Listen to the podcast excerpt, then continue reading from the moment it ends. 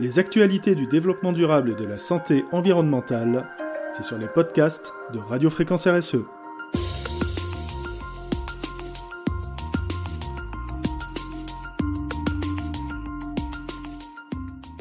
Les points forts du PNNS 2019-2023 et de son corollaire, le Nutri-Score. Dans la présentation qu'elle faisait de son programme national nutrition santé, Madame Agnès Buzyn, alors ministre de la Santé, affirmait que les Français avaient bien conscience et étaient même prêts à s'engager dans une approche où manger et bouger deviendraient les mots-clés de la prévention sanitaire. Elle poursuivait en affirmant que la nutrition en était un pilier essentiel depuis l'enfance jusqu'au grand âge. Elle constatait que malgré les progrès enregistrés depuis 20 ans dans la lutte contre l'expansion des pathologies liées à la nutrition, il devenait indispensable de renforcer les actions pour inverser les tendances, réduire la fréquence de l'obésité et de la dénutrition, limiter celle de l'hypertension artérielle et ses conséquences cardiovasculaires, ou encore la survenue du diabète de type 2 et des cancers liés à la mauvaise nutrition.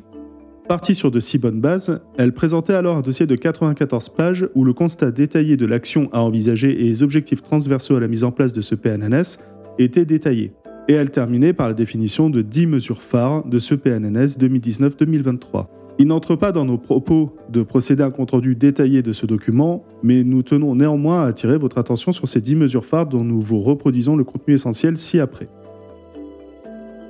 Promouvoir les nouvelles recommandations nutritionnelles, augmenter les fibres, réduire les quantités de sel, sucre, gras dans les aliments de consommation courante, réduire la consommation de sel de 30% d'ici 2025, protéger les enfants et les adolescents d'une exposition à la publicité pour des aliments et boissons non recommandés, encourager la mise en place de codes de conduite, étendre l'éducation à l'alimentation de la maternelle au lycée, développer la pratique d'activités physiques adaptées pour les personnes atteintes de maladies chroniques, renforcer la prescription d'activités physiques adaptées par les médecins, veiller à l'alimentation de nos aînés,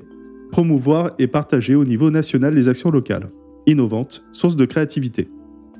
Pour notre part, nous aimerions conclure en rappelant que la restauration collective hors foyer, et plus particulièrement les repas pris pendant l'hospitalisation, pourrait être promoteur de santé si l'on donnait les moyens à l'hôpital de fournir une alimentation saine et équilibrée. Réduire le taux de TVA sur les produits bio locaux et de saison permettrait à ces institutions qui ne récupèrent pas la TVA de promouvoir des produits sains partout sur le territoire.